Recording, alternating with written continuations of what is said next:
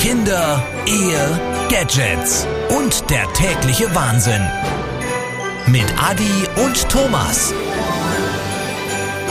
Die Mustergatten.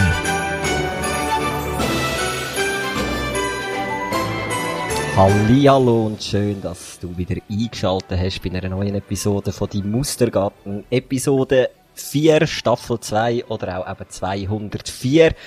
Heute ganz besondere Episode. Wieder einisch. Wir haben einen Gast mit in der Runde. Mehr verrate ich noch nicht so. Ähm, neben dem Gast ist natürlich auch wie immer der Thomas Besmer mit am Start. Thomas, wie geht's dir? Hallo zusammen. Es geht mir beschissen. Wirklich. Das erste Mal, wo ich muss auf die Antwort sagen beschissen. Ich habe letzte Woche seit Jahren wieder mal ein Arztzeugnis bekommen oder ein Arbeitsunfähigkeitszeugnis. Wobei, ich muss auch einfach sagen, ich habe Halsweh gehabt, ich habe Schluckweh gehabt, ich habe das Gefühl gehabt, ich habe eine entzündete Zunge. Ist aber nicht entzündet gewesen, die Zunge. Ich konnte einfach nichts Festes können essen. Also ich habe mehr Suppe getrunken letzte Woche. Also ich habe schon ein bisschen Seven vs. Wild Style gehabt, wie wir ja letzte Woche schon angedroht haben, oder letzte Episode angedroht haben, dass wir über das werden reden. Ich habe eigentlich mehr so Suppen und flüssige Sachen gegessen. Gefühlt habe ich auch ein bisschen abgenommen, das ist ja schön. Zwischenzeitlich geht es leicht besser das Halsweh ist noch, Schluckweh ist auch noch, jetzt ist noch Ohrenschmerzen dazugekommen. Also von dem her eine typische Männergrippe und Frauen unter den Zuhörerinnen und Zuhörern wissen, das ist das Schlimmste, was es gibt auf dieser Welt. Vor allem, wenn man noch zwei Kinder hat. Gute Wässerung an dieser Stelle schon mal. ja. ich ähm, steige gerade darauf ein. Du hast vor angesprochen gehabt, Seven vs. Wild, also du bist eigentlich jetzt schon eben durch deine Männergrippe am dich vorbereiten für einen Ernstfall. De. Und das ist auch gerade das Thema, wo wir anknüpfen. Ähm, du hast nämlich im letzten Podcast eben, oder in der letzten Episode gesagt, gehabt, ähm, oder hast du über das erzählt? Ich muss ehrlicherweise sagen, ich habe es noch nicht kennengelernt. Und habe jetzt auch nicht, ich bin noch nicht gerade so Feuer und Flamme gewesen. Ich habe nachher am Montag drauf eine Folge geschaut, die erste Folge von der Staffel 1 und mich, mich jetzt packt, also Vollgas. Und ich habe es jetzt schnell durchgezogen, diese Woche mit der Glodin zusammen. Und heute ist, glaube ich, dann noch das Finale von Staffel 1, das wir noch nicht gesehen haben.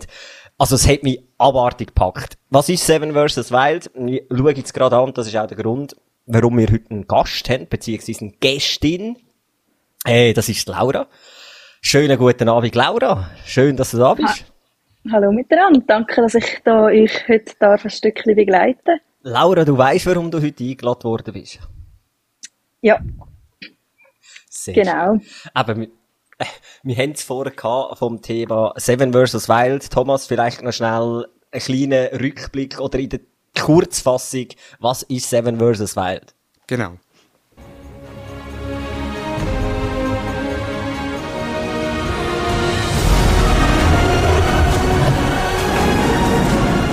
Seven vs. Wild, Panama. Seven vs. Wild ist eigentlich eine YouTube-Serie, produziert von Fritz Meinecke. Äh, früher als Camping Fritz bekannt gsi, hat sich dann irgendwann zum Survival Coach weiterentwickelt, ein sehr bekannter YouTuber. Er hat eben schon die Staffel 1 gemacht. Ich persönlich habe die nie geschaut, ich habe, die, ich habe gewusst, dass das geht, aber irgendwie bin ich dort nicht warm geworden damit oder ich, ich, ich, ich gar keine Zeit gehabt, wie auch immer. Die hat in Schweden stattgefunden und Seven vs. Wild, wie es eigentlich der Name schon sagt, wieder sieben Influencerinnen und Influencer oder Content Creator ausgesetzt, damals in Schweden, jetzt in der neuesten Version in Panama auf einer einsamen Insel. Also die haben, jeder Einzelne hat einen eigenen Strand dort, die sind alleine, kein Kamerateam, die haben keinen Kontakt zur Außenwelt, sondern sie haben einfach GoPros bekommen, sie haben Powerbanks bekommen zum GoPros laden, Akkus, SD-Karten und müssen dort sieben Tage überleben Plus zu dem Überleben müssen sie jeden Tag noch eine Challenge machen und je nachdem, wie viel wie, wie gut dass sie dieser Challenge sind, kommen jetzt entsprechende Punkte über und am Schluss gewinnt der, der einerseits natürlich das Ganze durchgezogen hat und noch nicht ausgestiegen ist und die, die alles durchgezogen haben, die, die am meisten Punkte haben. Es gibt auch Punktabzug, beispielsweise wenn man zu weit in den Dschungel reingeht, also glaubst wenn man mehr als 500 Meter in den Dschungel reingeht, wobei das ist gar nicht möglich, wenn der so dicht ist, dann weitere sieben Punkte abgezogen werden, wenn man das Medical Kit öffnet. Äh, dann werden einem ebenfalls sieben Punkte abgezogen.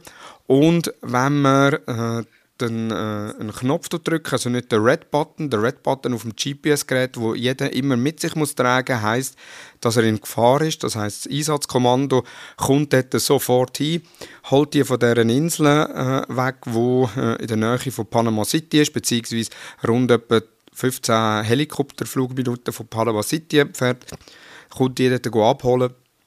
Und so ist, nachher, so ist eigentlich das Spiel aufgebaut. Szenen sind unglaublich gewesen. also gerade bei der ersten Folge schon, die haben einen Drop-off gehabt, also die sind abgesetzt worden über einen Helikoptersprung, das heißt, die sind die sieben Influencer, unter anderem der Knossi, der dabei war. Liebe Grüße da raus. Ihn habe ich ja in Hamburg kennenlernen, am Vorabend von der UMR, per Zufall in der Bar getroffen und dann äh, ein bisschen diskutiert über Social Media, aber auch über seine Art und Weise, wie er sich vor der Kamera zeigt. Ähm, er ist unter anderem dabei. Die anderen, muss ich ehrlicherweise sagen, kenne ich gar nicht. Also der Fritz Meinecke, natürlich jetzt zwischenzeitlich kenne ich den. Die anderen, Otto Wildproof oder wie er heißt, Nova, äh, Sabrina, Joris ist äh, die Wildcard, ist kein Influencer, sondern er hat das äh, gewonnen, beziehungsweise ist auserwählt worden. Sascha ist, glaube ich, noch dabei. Ja, das sind, glaube ich, etwa die sieben, die äh, dort dabei sind. Und Momentan läuft die Staffel 2, Folge 9 ist glaube ich jetzt draussen, aktuell. Und das heißt Folge 9 ist der dritte Tag und in alle drei Tagen kommt eine neue Folge raus. Ich warte immer sehnlichst, bis die Folge rauskommt, weil mich fasziniert das, wie Leute teilweise auch ohne Fachwissen, ohne Wissen, also der Knossi, der hat ja wirklich keinen Plan von nichts. Also jeder hat übrigens noch bis zu sieben Gegenstände mitnehmen äh, Außer Sabrina, Nova und der Knossi haben alle nur einen Gegenstand mitgenommen, das ist eine Machete. Der Knossi hat, noch, hat, ein, hat ein grösseres Messer mitgenommen, keine Machete, ein, ein kleineres Messer. Hat äh, einen Schlafsack, nein, eine äh, Hängematte mitgenommen, hat sieben Zigaretten mitgenommen und und das finde ich auch noch das Geile an dem Ganzen. Der Joris, die Wildcard, der versucht seit drei Tagen Feuer zu machen. Das klingt ihm nicht. Und der Knossi, der wirklich keine Ahnung von Survival Camp hat, tut jeden Abend an einer Palme mit seinem Feuerstein äh, eine Glut machen, damit er seine Zigaretten anzünden kann, aber tut das Feuer nicht entfachen, sondern einfach nur, dass er eine Glut hat, um Zigaretten anzünden. Also der eine kann, kann kein Feuer machen und der andere macht einfach ein Feuer, dass er seine Zigaretten anzünden kann. Äh, ist recht amüsant und mich persönlich ich habe ja auch militärische Vergangenheit, wo gewisse Sachen ähnlich sind, wie dort äh, läuft. Also auch Überlebenstraining mit zwei, drei Tagen alleine, kein Kontakt zu der Außenwelt, kein Funkkontakt äh, zu, äh, zum Kommandostützpunkt oder was auch immer. Wir haben ein bisschen anderes Material natürlich dabei, aber trotzdem müssen wir aussen äh, überleben bzw. uns durchbringen, auch im Schnee auf dem Gotthard oben drei Tage, halt dann im Schnee ein Loch reinbuddeln, dort nachher ein, äh, ein Biwak bauen im Schnee rein, mit Dosen und Kerzen heizen. Und, also sehr viele Sachen müssen machen und ich selber, jedes Mal, wenn ich jetzt das schaue, ich bin wirklich geflasht und ich überlege mir immer, wie würde ich mich meistern in dem. Also würde ich die sieben Tage durchhalten mit all diesen Faktoren und Panama ist ja schon auch noch, es ist heiß, äh, hohe Luft, Luftfeuchtigkeit, sehr schnelle Wetterwechsel, also es regnet relativ viel bei denen, dann ist es wieder sehr heiß draußen. Es hat sehr viel Sandflüge oder Sandmucken, die einfach nur stechen und das die ganze Nacht lang. Dann Salzwasser hat es en masse. Süßwasser haben sie zum Glück. Ist nicht so wie in Schweden, wo sie es haben müssen abkochen oder äh, filtern etc., sondern sie haben zum Glück äh, Süßwasser. Also das ist schon mal einfacher. Trotzdem, äh, was Verpflegung anbelangt, ist natürlich gerade Panama, wo noch ein andere Pflanzen- und Tierwelt hat, weder jetzt irgendwie Schweden, wo du noch gewisse Sachen würdest kennen, wo du weißt, ja, das kann man essen oder das kann man nicht essen, finde ich schon sehr spannend, wie wie würde ich das meistern? Und das ist eigentlich die größte Faszination für mich persönlich. Neben dem, jetzt kommt wieder ein bisschen das Berufliche, wie das hochwertig produziert ist mit, dem ganzen, mit der ganzen Technik. Also ich habe auch vom Kanal den einen der eine Kameramann der Filmer, der dort in diesem Team mitarbeitet, heisst Dave. Der hat einen eigenen Kanal, den verlinke ich auch noch in den Show Notes. Und der bringt auch so alle Wochen ein Making-of raus also Diskussionen, die sie hatten, äh, mit der Behörde in Panama, dann das Problem, dass sie plötzlich Fischer an diesen Inseln hatten, obwohl eigentlich die Insel gemietet ist, aber die Strände sind halt öffentlich zugänglich, bis hin, dass das Militär die Inseln jetzt beschützt mit ihnen zusammen, damit wirklich niemand auf die Inseln herfährt. Also recht spannend.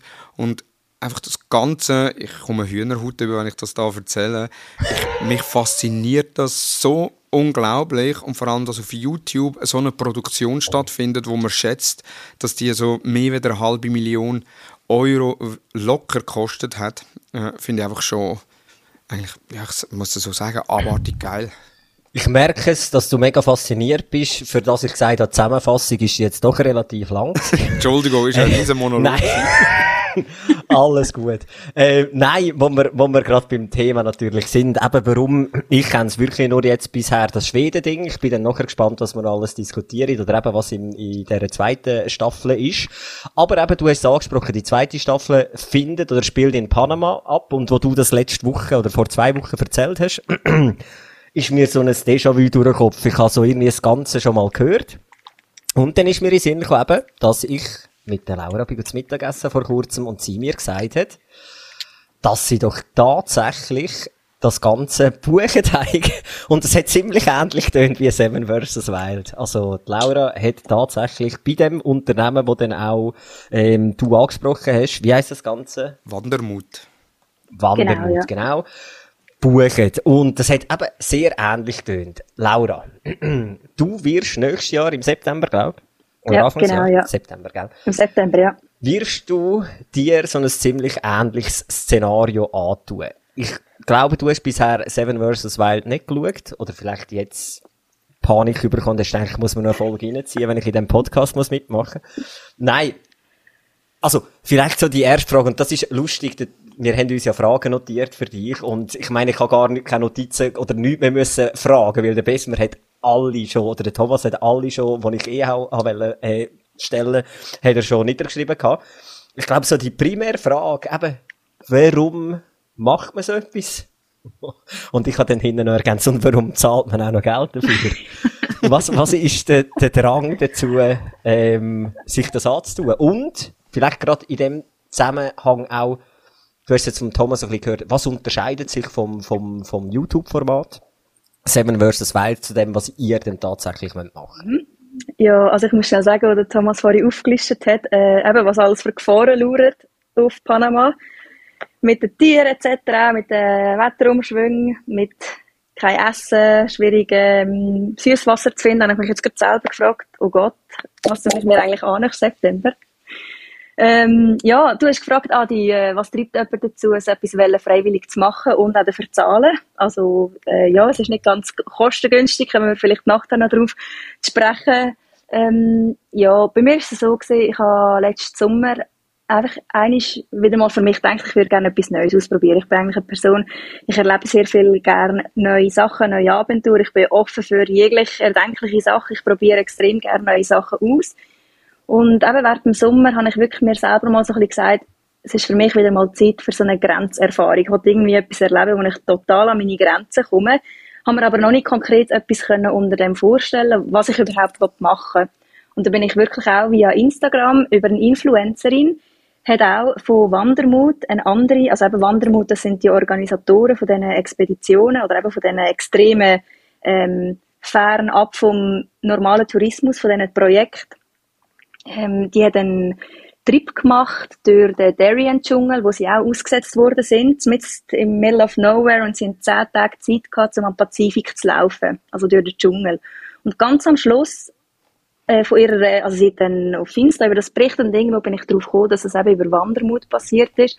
Und dann bin ich auf diese Seite, bin ganz wenig abgescrollt und dann eben das nächste Projekt eigentlich angeteased, so äh, Panama Island Survival Trip. Und ich habe gerade gewusst, ich habe noch nicht ich habe nur das Titelbild gesehen und den Titel und ich habe noch nicht den genauen Inhalt gewusst und ich nur gerade so, hey, weißt du was, das sollte ich machen. Ich habe draufgeklickt, habe die Sachen angeschaut, durchgelesen und dann äh, habe ich eigentlich schon fast den Anmeldebutton innerhalb von einem Tag wirklich gerade gedrückt und gewusst, hey, ich glaube, das ist genau das, was ich machen will. So etwas ist genau das, was ich gesucht habe, etwas, was mich reizt, etwas, wo du total aus deiner Komfortzone rauskommst, etwas, wo dich wahrscheinlich auch nachhaltig auch wird prägen. Etwas, wo du lange wirst können davon erzählen und ja, einfach mal etwas komplett anderes als solche Ferien, wie man äh, bis anhin schon gemacht hat. Genau. Also, was und, ich, ich ja. habe ja gefahren, habe ich ja gar nicht aufgezählt. Ich habe eigentlich nur aufgezählt, wie die Situation dort ist. Dass zum Beispiel die, der Joris aber, an seinem Strand mhm. ein Krokodil hat, das die ganze Zeit im Meer hin und her schwimmt. Und er hat zuerst gemeint, dass es ein Baumstamm, der plötzlich einen, markant, einen schnellen Richtungswechsel gemacht hat. Und dann aber weiss, ich muss an diesem fucking Strand wieder schlafen. also das, das würde mich am meisten stressen. Mhm. Das muss ich aber, aber auch sagen, da heisst es bei uns, da heisst es bei uns explizit, es hat kein Krokodil. Auf, de, auf der Nachbarinsel heißt es Krokodil, aber auf der Insel, wo wir sind, heißt es kein Krokodil. Von okay. dem her bin ich, was das anbelangt, schon mal, was das anbelangt, bin ich schon mal beruhigt. Zum Glück könnt ihr nicht von der einen zu der anderen Insel schwimmen. Ja, komm, Adi, gell, danke. nein, nein. Und ihr habt noch gefragt, äh, wie sich, also ich weiß nicht, wie sich unterscheidet. Ich kann es aber auch vielleicht später, falls ihr sonst noch gerade Fragen habt. Also, es ist so, oder, also was ich halt, du hast die sieben Gegenstände. Und eben, du hast jetzt vorher gesagt, bei Panama nehmen die meisten nur einen mit. Das ist ja völlig krank. Die haben Staffel 1 in dem Fall nicht gesehen. Ähm, du hast einfach sieben Gegenstände, die du kannst mitnehmen, ähm, wo du selber kannst auswählen. Mit, mit was bist du ausgestattet? Oder ist das völlig frei? Oder was, was wird eigentlich vom Veranstalter vorgegeben? Was kannst du, bist du eingeschränkt in dem, was du von dir aus mitnimmst? Oder kannst du drei Koffer mitnehmen? Ja, nein, also drei Koffer auf keinen Fall. Wir kommen am Anfang, weil wir ja aus dem Helikopter rausgumpen ins Wasser, kommen wir äh, ein Dryback über, ich glaube etwa 40 Liter, plus minus wo du äh, Sachen von dir aus kannst mitnehmen Was aber wir genau können mitnehmen, was empfohlen wird oder nicht, das erfahren wir erst ein paar Monate vorher. Also sagen wir gerade nach dem Frühling ähm, wird es eine Facebook-Gruppe geben mit allen zwölf Teilnehmern. Das ist auch noch ein Unterschied. Wir sind nur sieben, sondern die Gruppe besteht aus plus minus zwölf Leuten. Und wir sind dann auch, wir bleiben in dieser Gruppe. Also es ist nicht so, dass wir auch einzeln ausgesetzt werden. Und genau eben ein paar Monate vorher können wir den Bescheid über, was dürfen wir mitnehmen, was nicht. Äh, auf der Webseite hast du auch so ein paar Informationen, so ein bisschen, aber sie empfehlen jetzt zum Beispiel nicht unbedingt den Campingstuhl mitzunehmen, das braucht sie sowieso nicht, weißt du, die typischen klappbaren Festivalstühle in dem sind einfach so ein bisschen Nonsens-Sachen. Es hat auch eine Liste, was man wirklich muss mitnehmen und also wir sind auf keinen Fall irgendwie auf die sieben Gegenstände beschränkt. Also was das anbelangt, ähm, sind wir schon ein bisschen, haben wir ein bisschen mehr Luxus. Also, du darfst auch, eben, du kannst Feuerzeug, du, du bist eigentlich relativ frei. Also, du kannst Feuerzeug, du kannst, ähm, keine Ahnung was, nein, Harpunen wahrscheinlich nicht. Aber du darfst relativ viel, es muss einfach blöd sein, in die 40 Liter Dryback mögen. Ja. Also, eben so konkret zum Beispiel, ob man darf ein Feuerzeug mitnehmen oder nicht, das steht jetzt so noch nicht auf der Webseite. Das ist jetzt auch etwas, wo ich gespannt bin. Ich glaube nicht, dass sie es uns so einfach machen wollen, dass ich jetzt da einfach könnte, das Feuerzeug mitnehmen ich nehme schon mal an, es wird eine Auflistung geben von Gegenständen, die wir nicht dürfen mitnehmen. Und ich nehme auch nicht an, dass wir dürfen irgendwie einen Gaskocher mitnehmen oder was weiß ich, irgendwie zusammen mit dem Feuerzeug, um sich eine Dose Ravioli irgendwie aufzutun am Strand. Ähm, ja, also ich kann euch, da, falls ihr Lust habt, das mal ein bisschen genauer zu wissen, sehr gerne mal erzählen, sobald ich da ein bisschen mehr Informationen habe. Ich bin da auf jeden Fall selber gespannt. Sehr gerne. Ich, ich habe jetzt nur gerade das Bild von mir, wie Laura am Zoll steht und sagt, ich brauche die Machete, dass ich durch, ja, durch den Dschungel... Das habe ich mich eben auch gefragt. Und dann ich eine Waffe, muss ich würde sagen, hey Mädchen, was läuft mit dir? was machst du? So. Nein, das ist auch noch etwas, das ist auch noch etwas, zum Beispiel ist jetzt eben bei uns, ähm, ähm, also eben, wenn man jetzt so ein bisschen hört, was bei Seven vs. Wild abgeht, unser Programm wirklich gerade so ein bisschen für die grössten Weichbecher, obwohl es auch sicher eine grosse Herausforderung wird. Aber bei uns ist zum Beispiel auch, wir sind zehn Tage auf dieser Insel und die ersten drei Tage haben wir so wie einen Survival-Experten dabei, wo uns zeigt, mit der Harpune, wie tut man Fisch von, wie macht man Feuer, wie, wie holt man pa äh, Kokosnuss von der Palme, wie findet man Süßwasser, wie du, also einfach da, du uns wie die ersten drei Tage unterstützen und wir kommen so ein bisschen eine Schulung über, so ein bisschen, wie können wir nachher sieben Tage auf dieser Insel ohne ihn überleben. Und das Ziel ist auch zusätzlich noch während diesen sieben Tagen bzw. zehn Tagen, müssen wir noch miteinander in der Gruppe ein Floß bauen, damit wir von dieser Insel dann auch wieder wegkommen am Schluss. Und dann einfach zu den Nachbarsinseln bei den Krokodilen über. Hoffentlich nicht. Hoffentlich nicht. Aber, aber es ist so, also du hast irgendwo einen, einen Endpunkt von der Reise in dem Sinn, dass du eben mit dem Floß musst weggehen ja. und irgendwo an, wo sie dich in Empfang nehmen. Genau, ja. Okay, okay. Ah, ich, ich bin wirklich gespannt, was du sagst, eben, weil halt bei Seven vs. Wild, oder? Du hast keine Uhr, du hast wirklich, du hast nichts. Also du hast eigentlich wirklich nichts und bist wirklich in der Wildnis. Und da bin ich schon mega gespannt, wie viel, oder eben wie viel der eigentlich an die Hand geben wird, wo dann gleich kannst, kannst eh nutzen. Mhm. Thomas? Ja, wenn mich mit sind... deinen Fragen. ja, ich habe ich ha recht viele Fragen. Genau. Nur stellen. Nein, für, mich, für mich ist eher noch so spannend, eben du hast gesagt, also Grenzen ausloten, äh, von dir selber Grenzen ausloten. Was sind denn so deine Erwartungen an diese zehn Tage? Oh, das ist eine gute Frage. Das ist eine sehr gute Frage. Ehrlich gesagt habe ich mich so schnell dort angemeldet, ohne mir überhaupt zu überlegen, was sind meine Erwartungen. Ähm, meine Erwartungen sind eigentlich an mich selber auch einfach wirklich die zehn Tage wie auch gut zu überstehen. Mich nimmt selber Wunder, wie äh, reagiere ich also in schwierigen Situationen, sehr wahrscheinlich auch emotional, körperlich in diesen zehn Tagen. Was macht das vielleicht auch aus einem? Und ja, also da bin ich sehr gespannt, was, was das anbelangt. Aber ehrlich gesagt gehe ich ohne sehr, sehr grosse Erwartung. Also ich erwarte natürlich eben äh, äh, Time of my life, sagen wir mal so, durch das, dass das glaube ich wirklich mal etwas ist, wo je nachdem du wahrscheinlich so schnell nicht mehr wirst machen, je nachdem, wie es dir dann gefällt oder wie es rauskommt etc. Aber was bei mir noch ein Vorteil ist, muss ich wirklich auch sagen, eine sehr gute Freundin von mir kommt auch mit. Und zwar ist das die einzige Person, wo ich gewusst habe, okay, die ist genauso crazy, was neue Sachen entdecken ist oder anbelangt wie ich. Ich habe ihr geschrieben, Josephine, Adi, du kennst sie sogar, ähm, auch schon geschäftlich. Äh, ich habe gesagt, ich habe ihr geschrieben, Josie, schau mal, ich mache das, bist du dabei, ja oder nein, ich melde mich wieder an. Und sie hat am gleichen Tag wirklich auch noch gesagt, also gut, komm, machen wir das. Und ich kann mir auch hier noch vorstellen, einfach zu wissen, dass man jemanden auch in dieser Zeit wird haben, wenn es dann wirklich eben auch du wirklich zum Teil wahrscheinlich auch emotional an deine Grenzen kommst und das wirklich vielleicht auch oft nicht ganz lustig wird sein, in diesen zehn Tagen, je nachdem, wie denn das wird, kann ich mir vorstellen, ist das schon auch noch schön, wenn man da so ein bisschen eine mentale Stütze dabei hat. Kann ich mir vorstellen.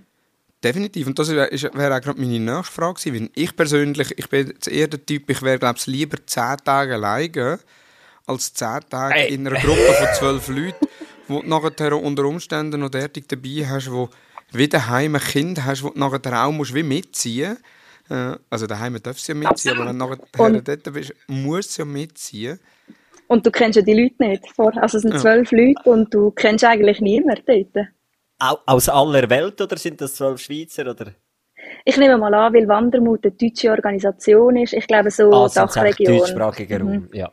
Okay. ja. Weil das ist das, was Thomas sagt, das ist auch, ich glaube auch, ich könnte, obwohl eben, wenn jetzt so die, die Isolation anschaue, so bei Seven vs. Wild, ist schon krass, aber ich würde auch, glaube eher auf das Ding tendieren, alleine durch den Scheiß durchzugehen. Also, ausser eben, du hast natürlich Kollegin oder so, aber ich weiß nicht, was auf mich zukommt und ich weiß, wie schnell mir können Leute auf den Sack gehen. Und das könnte der blanke Horror werden. Und, wenn wir es jetzt ganz weit, haben ihr ein psych psychisches Attest müssen mitliefern?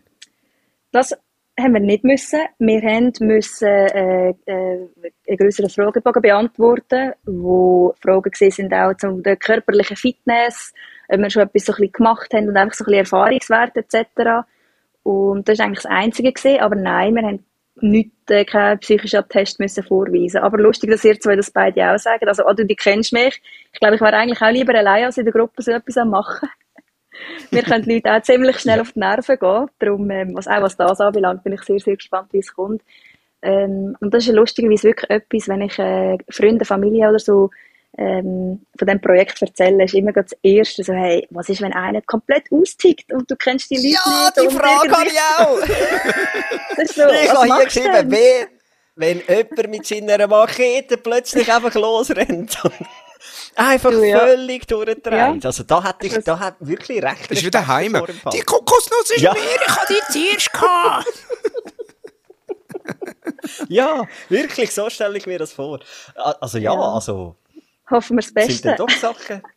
gut, gell, andererseits kannst du sagen, ja gut, nein, ja, du kannst natürlich immer irgendwo in einer Gruppe von Menschen sein und einer kann durchdrehen. Aber da ist halt die Chance noch grösser, wenn die Leute Absolut. nicht klar kommen mit Und eben, die Leute, du hast je nachdem, du hast kein Essen, du hast kein Trinken, je nachdem eben, Thomas, wie du gesagt hast, ist es brutal heiß, dann regnet es auf eine Schnur noch. Und eben, wir wissen alle, was passiert, wenn Leute hungrig sind und du, also, ja. Also, wie gesagt, ich bin auch sehr, sehr gespannt, wie das, wie das wird.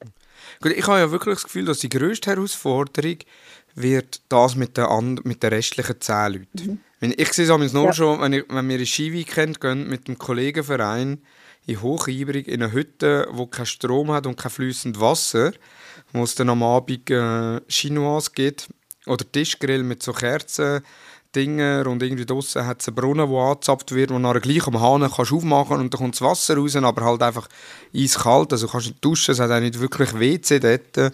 Und nur schon das, ich bin froh, wenn ich nach, dem, nach dieser Nacht wieder heimgehen kann. Weil einfach nur auch dort schon Leute dabei hat, wo ich muss sagen, also mit denen möchte ich nicht zehn Tage auf eine Insel gehen, wo du nachher nichts hast. Ja, und gell, die ja, Leute wirst du dann kennen. Ja, eben.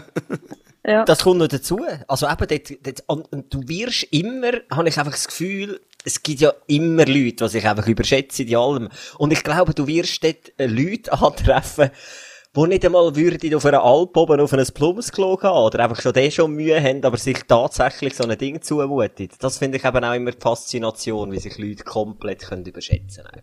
Ich bin aber auch gespannt, aus, aus was für Leuten die Gruppe zusammengesetzt ist. Weißt du, ob das wirklich so Leute sind, die so voll into Survival sind, das auch in der Freizeit machen, mega viel Know-how haben. Also meine Kollegen und ich, wir sind beide die ganze Kindheit bis äh, Teenies und junge Erwachsene sind wir zum Beispiel auch im Blauring gesehen. Wir wissen auch, wie Feuer machen, wir können die Knöpfe, also wir haben schon gewisse Skills, aber es ist jetzt nicht so, dass wir da in der Freizeit gerne irgendwie, weißt, gehen, eben ins Nichts rausgehen, wandern und irgendwie so auf uns selber gestellt sind. Und von dem her bin ich schon gespannt. Eben sind das eher Leute, eben, weil du halt auch musst zahlen für das, sind das wirklich eher Leute, die das voll gerne auch machen? Oder sind das Leute, die überhaupt keinen Plan haben von, von, von gar nichts und einfach mal, mal gehen? Ich denke, ich bin so im Mittelmaß so von beiden extrem. Ja, Bei diesen Survival-Leuten gibt es ja so zwei, ich sage jetzt mal zwei Typen von Survival-Leuten. Es gibt wirklich die, die neue Erfahrungen sammeln wollen, die neue Grenzen ausprobieren wollen. Und dann gibt es nachher so die ohne dass ich, ich möchte auch keinen Shitstorm oder irgendwelche Hate. Die, die Militärhosen anhaben. Nein, nein, nein, das können, das können auch Survival-Leute sein. Aber dann gibt es die anderen, die nachher eher so die Esoteriker sind, mit der Natur verbunden, eins werden mit der Natur. Also ich habe schon jetzt gerade im Militär mehrere Survival-Trainings gemacht. Jetzt gerade kürzlich äh, im österreichischen geschäftlich haben wir dort äh, ein Wochenende gehabt, so Partner-Meeting und haben dort dann auch wieder ein Survival-Training gehabt. Jetzt halt nur vier Stunden oder fünf Stunden. Äh, aber ich bin froh, es ist nicht länger gegangen. Wenn das sind so zwei Guides gewesen, die sind eher so, ja, eins werden mit der Natur und jetzt könnt ihr mal da im Wald stehen und einfach zehn Minuten die Augen zumachen und tief durchschnaufen. Und ich musste sagen, das hat nichts mit Überlebenstraining zu tun. Also unter Umständen, wenn ich irgendwo in Schweden in einem Wald stehe, 10 Minuten, dann bin ich sehr wahrscheinlich Futter nach diesen 10 Minuten. Ja, sehr wahrscheinlich. Von dem her bin ich, ich gespannt, was dabei sind. Und äh, bei den Survival-Typen, da gibt es ja die wieder auch die Unterscheidungen, so die normalen, sag ich jetzt mal, oder eben die, die nachher mit der Camouflage unterwegs sind, mit den Militärkleidern. Und das sehe ich jetzt auch bei Seven vs. Wild. Also natürlich hat es ja derartig dabei ehemalige Soldaten, die nachher mit Camouflage und der eine hat sich am ersten Tag beim Drop-Off hat er sich noch schwarz angemalt äh, im Gesicht etc. Und ich muss sagen, du musst dich nicht tarnen. Also du bist ja A, bist du alleine an dieser Insel, du musst dich vor niemandem verstecken, niemand versteckt sich vor dir. Äh, also, du kannst ganz normale Kleider anlegen. Natürlich sind Survival-Kleider ja nicht gerade äh, auffallend pink und äh, stabilo bossmäßig. Aber gerade irgendwie Camouflage oder seine alte Militäruniform anlegen, würde mir jetzt auch nie in Sinn kommen. Aber gut, vor denen hätte ich eben immer am meisten Angst. Oder irgendwie könnte ich natürlich der Retter in der Not sein, aber gleichzeitig habe ich auch, immer das Gefühl, dass die haben psychisch könnte das auch sehr, sehr am dünnen Faden hängen, das Ganze. Und die, die würde bei mir eben dann irgendwo durch auch Angst machen. Für mich ja, ist gell, das kommt natürlich... Ah, sorry, ich, nur, ich kann nur noch sagen, eben, wenn, aber wenn du so, sagen wir, die Extreme hast, es kommt ja darauf an, wie dann die Gruppenkonstellation aussieht, wer, wenn, wer nimmt welche Rolle ein, also hast du dann schnell mal die eben, die vielleicht wie wollen sagen haben, dann hast du vielleicht eben die, die nicht so trauen, oder ich glaube, das finde ich dann auch sehr gespannt. Also bin ich, finde ich auch sehr interessant und bin sehr gespannt, wie denn das wird sein, wenn man dann wirklich vor Ort ist, wenn man so sieht, wie die Gruppe sich bildet oder eben wer welche Rolle einnimmt, wer für was vielleicht verantwortlich wird sein, weil alle haben ja gewisse Eigenschaften, die es gut haben, andere weniger und da umgekehrt, also kann dann auch sehr interessant sein. Wie, wie ist aber das Ganze angepriesen oder steht das gar nicht? Weißt, ist so eine, soll es so eine so eine Gruppen-Challenge sein, das Ganze? Oder ist das gar nicht irgendwie beschrieben? Also kann es durchaus sein, dass wahrscheinlich sogar Einzelgänger wird geben, die einfach ihr Ding durchziehen? Also ich glaube, so wie ich das gelesen habe, ist schon eher angedenkt, dass man das in der Gruppe macht. Ich glaube, letztes Mal habe mich auch, also letztes Mal habe mich auch jemand gefragt, ja, landen dort alle auf, In auf der Insel und das kann einfach jeder selber so ein bisschen für sich Zeug machen oder so. Und ich glaube, das ist schon nicht angedenkt. Also ich glaube, das Ziel ist schon, dass man das in der Gruppe zusammen versucht zu meistern und eben wie zu überleben in diesen, in diesen zehn Tagen. Und ich kann mir auch vorstellen, also ich weiß nicht, aber ich stelle mir so vor, dass vielleicht gewisse Leute eben zum Beispiel verantwortlich sind, Essen zu holen, andere sind fürs Wasser verantwortlich, die anderen müssen vielleicht das Feuer machen.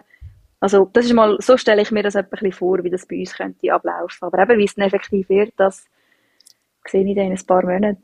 Wenn ihr auch, oder habt ihr die Möglichkeit, eben gewisse Sachen zu filmen? Oder hast, habt ihr technische Mittel dabei, wo ihr könnt Sachen festhalten? Das ist etwas, ähm, ich glaube, wir können unser Handy mitnehmen. Was in dem Sinn aber so, du hast ja keinen Empfang dort, das heißt, du kannst mit niemandem kommunizieren oder irgendjemanden erreichen. Aber ich glaube, weißt du, für, für ein paar Videos oder Fotos oder so zu machen, hat es jetzt nicht geheißen, man darf es nicht. Genau. Und es ist auch so, der, der Trip wird eben auch angeboten, also eben, der wird von Wandermut organisiert und angeboten. Und es ist das Jahr schon durchgeführt worden und man hat, wir können wählen, soll man, will man via Helikopter, also will man die ganze Experience eben mit dem Jump aus dem Helikopter erleben oder wird man mit dem Speedboot zu den Inseln gefahren? Und ich glaube, eine Gruppe hat das Jahr, hat das jetzt bereits schon hinter sich und die haben zum Teil auch ein, zwei Fotos aufgeladen auf Insta, aber eigentlich gar nicht extra gar nicht allzu viel schauen, wie auch eben Seven vs. Wild. Ich habe die erste Folge geschaut, wo alle aus dem Helikopter gegumpelt sind, um mal ein bisschen die Höhe abschätzen, wie hoch das wird sein. ähm, aber sonst, ich schaue es eigentlich jetzt wirklich extra nicht, weil ich wie denke, hey, sonst gehst du irgendwie schon voreingenommen oder hast irgendwie das Gefühl, entweder macht es dir eben brutal Angst und denkst du, oh Gott, für was habe ich mich jetzt eigentlich da angemeldet, wie wird das echt, oder es wird sehr schlimm. Oder einfach irgendwie so ein bisschen, dass die ganze Vorfreude auch nicht so verloren geht. Durch das schaue ich es jetzt eigentlich wie bewusst extra auch nicht so aktiv. Aber eben, vielleicht ändert sich das noch. September vorbereiten? Wenn ich mich auf den September vorbereite, also ich habe zwei Sachen gesagt, die ich machen will. Ich wollte in der Schweiz mal sicher aber mit einem 10 Meter Sprungbrett, Sprungbrett gumpen. Oh, zum ist mir vorher gerade durchgeklopft, wie jetzt in der Body am, bist am Üben vom 10 Meter Brett. Ja. das habe ich gesagt, das mache ich. Das mache ich wirklich, um das mal können. Könnt ihr also oben die Lüftung irgendwo anlassen, wegen dem Feeling? ja, genau. Das und was ich im August auch noch machen will, ähm, sind absolut basic, die Sachen. Aber ich habe einen guten, einen guten Freund von mir, ähm, arbeitet in einer Fischerei.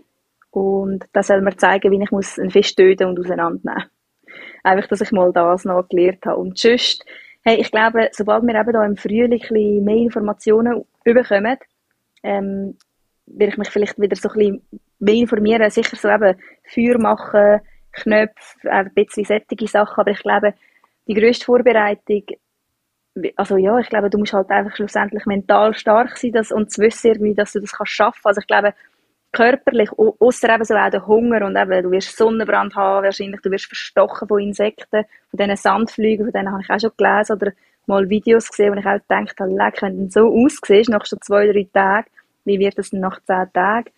Aber ich glaube, vorbereiten versuche ich mich eigentlich wirklich vor allem ein bisschen auch mental, dann auch zu wissen, dass ich das dann wie kann durchstehen, die zehn Tage. Und sonst ein kleiner Tipp. ignorieren. Ja, bitte, jeder Tipp ist willkommen. ein kleiner Tipp, es gibt in Rosswil gibt's Fishing on the Farm.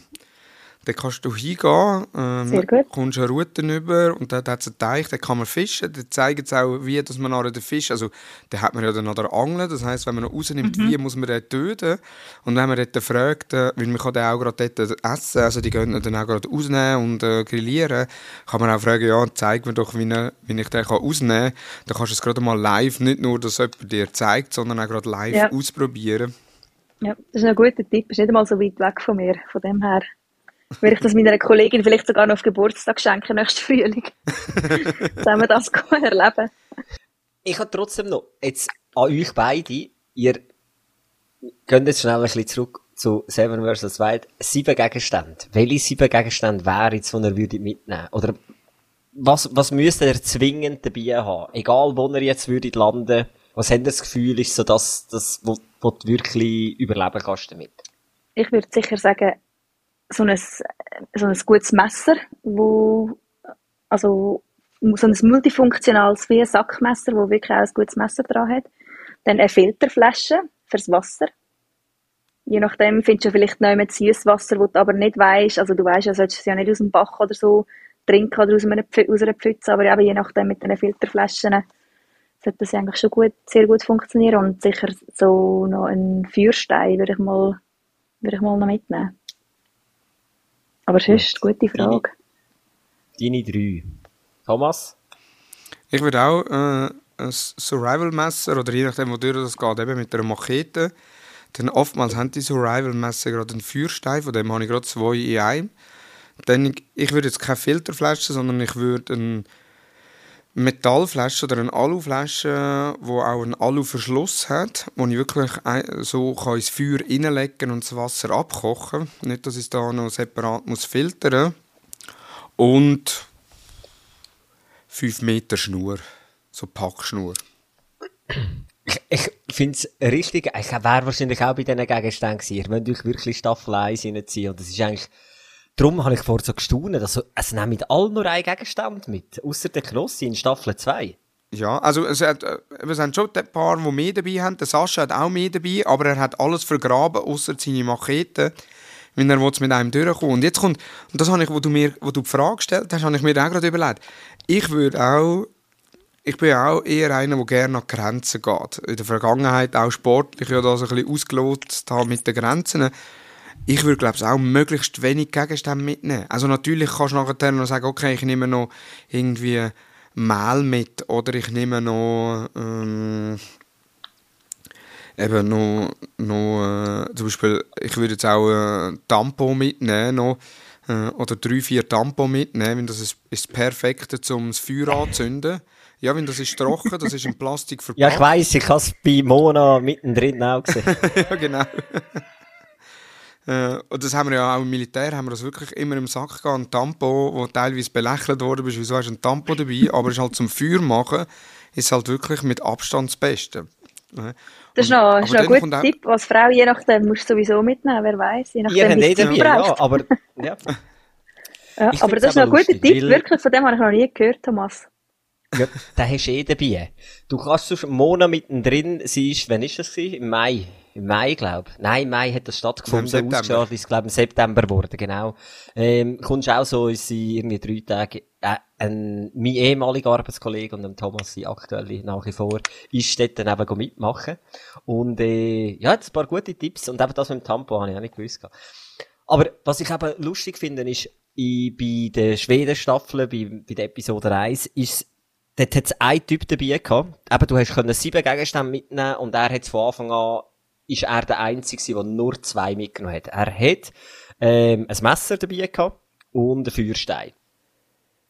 Und er ist, es ist so geil gewesen, dem zuzuschauen, wie der das Ganze gemeistert hat. Er ist, sauber eigentlich durchs Ganze durch und es ist für ihn null Herausforderung gewesen, aber er hat trotzdem abgebrochen. Wieso? Er hat keinen Schlafsack dabei gehabt. Bei, bei irgendwie 5 Grad Nachttemperatur, der hat einfach keine Ruhe gehabt, nichts. Und irgendwann so am fünften Tag hat er gesagt, er hat nicht mehr gewusst, ob er soll einschlafen, weil es aus Erschöpfung ist. Er, er hat einfach nicht mehr traut einschlafen, weil er Angst hatte, er wache nicht mehr auf, weil der Körper so runterfährt.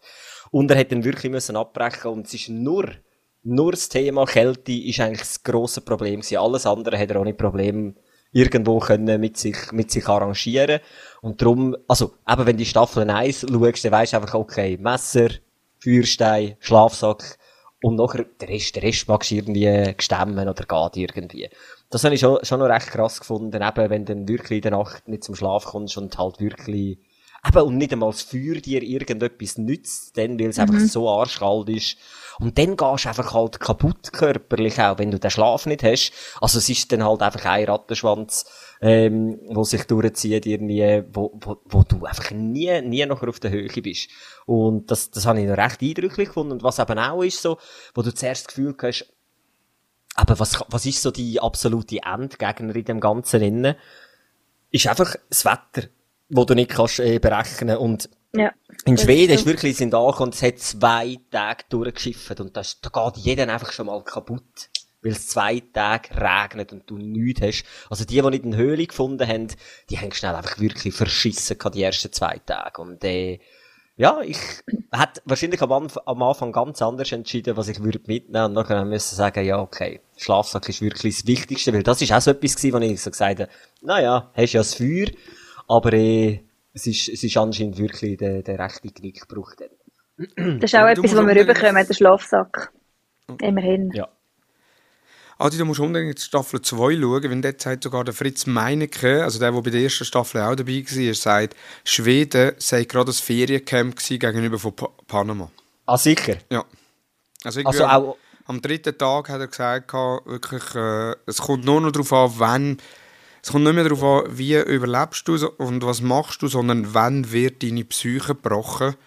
Weil einfach da Panama deutlich, deutlich herausfordernder ist als Schweden, wenn eben gerade mit diesen Sandflügen, äh, wo da die ganze Zeit, oder Mucken, wo da die ganze Zeit am Stechen sind, dann hast du Ebbe und Flut, du kommst nicht in die Dschung- Dschungel rein, wenn alles so verwachsen ist, das heißt, du hast einen fixen Radius, du siehst am Morgen, ah, da hat es Krokodilspuren, äh, wo durch sind, wo irgendwie 100 Meter von deinem Camp sind Krokodile durch, durchgelaufen äh, und das ist das, das schlägt extrem auf die Psyche. Also unabhängig ob du kalt, warm hast oder genug zu essen hast oder nicht. Weil Essen ist ja, du kannst ja lange ohne Essen auskommen. Auch das Hungergefühl, gerade wenn du beschäftigt bist, das kennst du ja auch vom Arbeiten nachher. Wenn du viel am Arbeiten bist, dann vergisst du wie zu essen.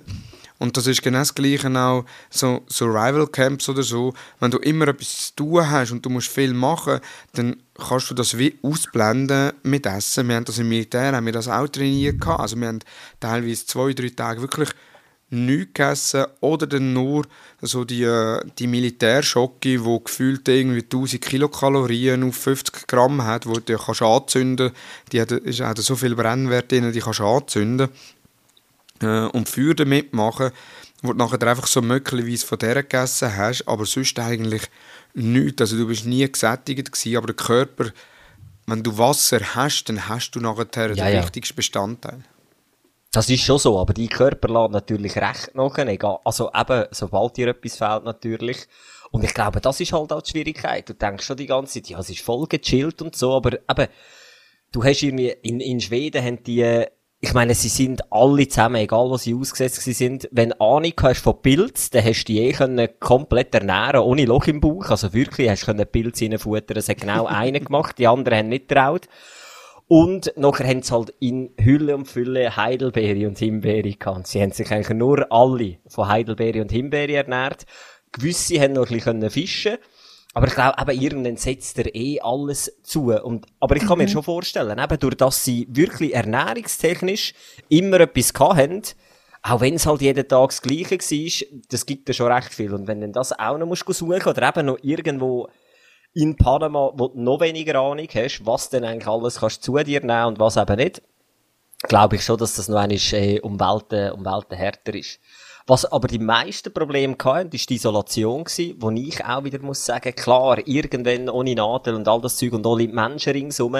Aber ich glaube auch, mit dem hätte ich am wenigsten Mühe im, im Gesamtbild has- Aber eben, es sind dann halt sieben Tage, sind nicht zu vergleichen mit irgendwie drei Tagen oder so. Aber ich habe wie das Gefühl, dass das würde jetzt auch noch anbringen. Also, Und eben dann noch mit all diesen Konditionen, wenn es dann so regnet die ganze Zeit und hast vielleicht eben auch Angst, wenn du auf einmal am nächsten Tag eben, wie siehst, wie Thomas du gesagt hast, du hast gemerkt, das Krokodil läuft an dir vorbei, an deinem Schlafplatz und du bist vielleicht am Schlafen. Also, das sind ja dann wirklich auch so Sachen, wo du auf einmal irgendwie wirklich unsicher wirst, auch selber. Kann ich mir vorstellen. definitiv. Du, aber äh, nur schnell, Thomas, wer weiß, ich meine, äh, vielleicht irgendwie übernächstes Jahr oder so mal eine Woche für dich allein, ohne Familie, sättige Ferien. Sorry, bis mir alles was gut ist, du würdest so etwas so zu, zu Grund gehen. weil es zu langweilig wäre, weil du keine Social Media hättest, weil du keine digitale Dinge hättest. Hey, jetzige. Und genau, ich wollte dich, raus, ich genau, wollte dich herausfordern. Nein, ich müsste es nicht haben im Fall. Also ich has, ich has gemerkt, nein, es ist so, also eben, ihr seid in einer Gruppe und alles okay. Aber so das, was ich jetzt wirklich so von Seven vs. Wild gesehen habe, ist schon heftig. Irgendwann. Also es ist schon, glaube, eben gerade psychisch, äh, irgendwann ist dann schon. Und was ich halt wirklich, du bist viel schneller in Panik. Einer hat am ersten Tag, nach 10 Minuten auf der Insel, hat er den Notfallknopf gedrückt, weil ihm ein Baumstamm auf den Kopf geflogen ist.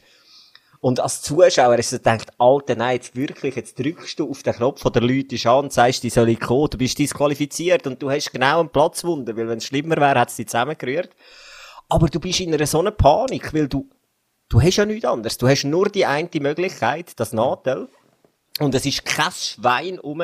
Und dann verfallst du schon extrem schnell in Panik, weil du machst dir dann wahrscheinlich Gedanken wie, ja, und wenn es mir jetzt zusammenrührt, und eben, du hast wirklich einfach dich selber und du musst einen Knopf drücken im schlimmsten Fall.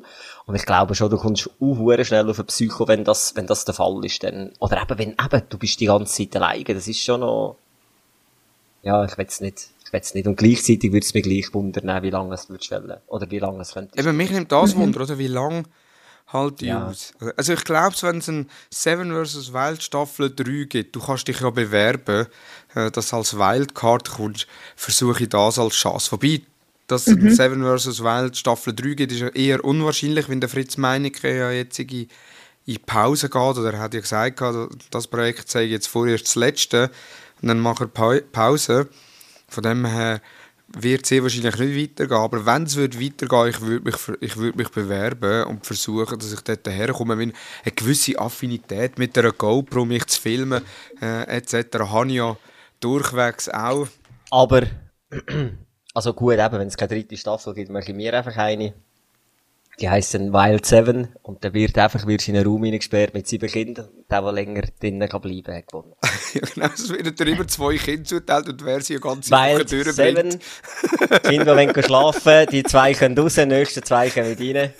Mal schauen, wie lange es die Leute drinnen so eine Nein. Mischung zwischen Big Brother und Kita. genau. genau. Kita 724. Ja. Sehr schön. Ich weiß nicht, ich glaube, wir verschieben alle Themen auf die nächste Folge. Das ist geil, da muss ich mir zwei Wochen lang keine Gedanken machen, was ich würde sagen in dem Podcast. Perfekt. Äh, oder wie siehst du das, Thomas? Ja, also in der nächsten Folge haben wir ja wieder einen Gast, beziehungsweise wir haben zwei Gäste. Oh, Und das ist, ich freue mich riesig auf die nächste Episode. Die kommt dann kurz vor Weihnachten raus, also am 19. ist die Aufnahme, das heißt, sie kommt am 21., am Mittwoch 21. Dezember wird sie veröffentlicht. Wir nehmen sie am 19. Dezember am Mittag um 12 Uhr im D4 Business Village. Im Platz 10 nehmen wir auf, also falls irgendjemand möchte vorbeikommen und zuschauen. Wir sind in der Glasbox rein, also man kann dort zuschauen schlussendlich. Man kann uns Bier bringen. Ja, oder Glühwein. Ist ja Weihnachtsedition.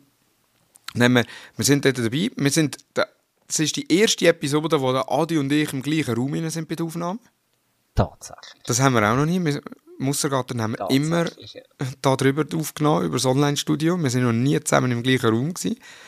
Und ich kann schon sagen, das erste Mal, wo wir zwei Gäste haben, das stimmt aber nicht. Wir haben schon einmal zwei Gäste gehabt, aber das erste Mal, wo wirklich alle, ausnahmslos alle am gleichen Tisch hocken.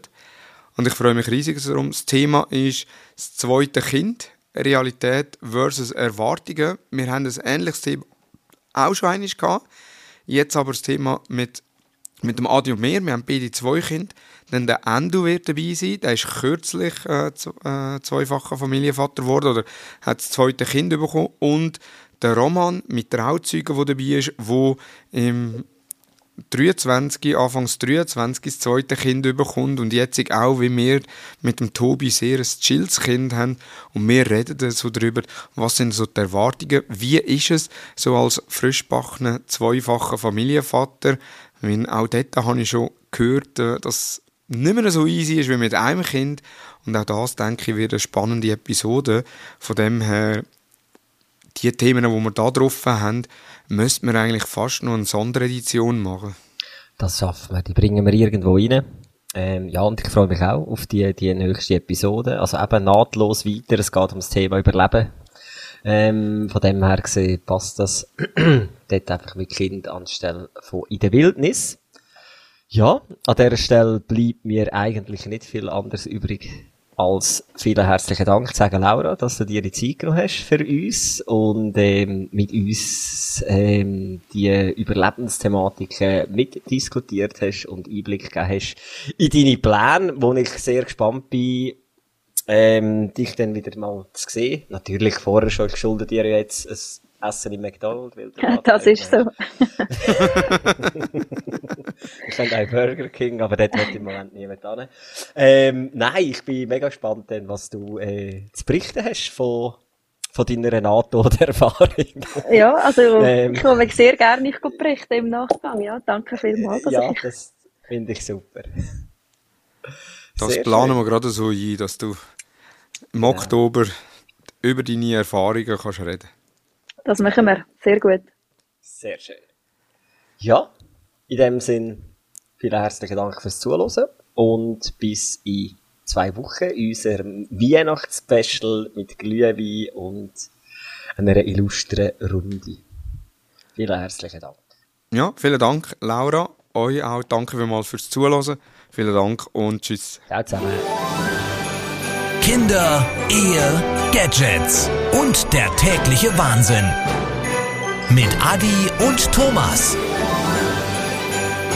Die Mustergatten.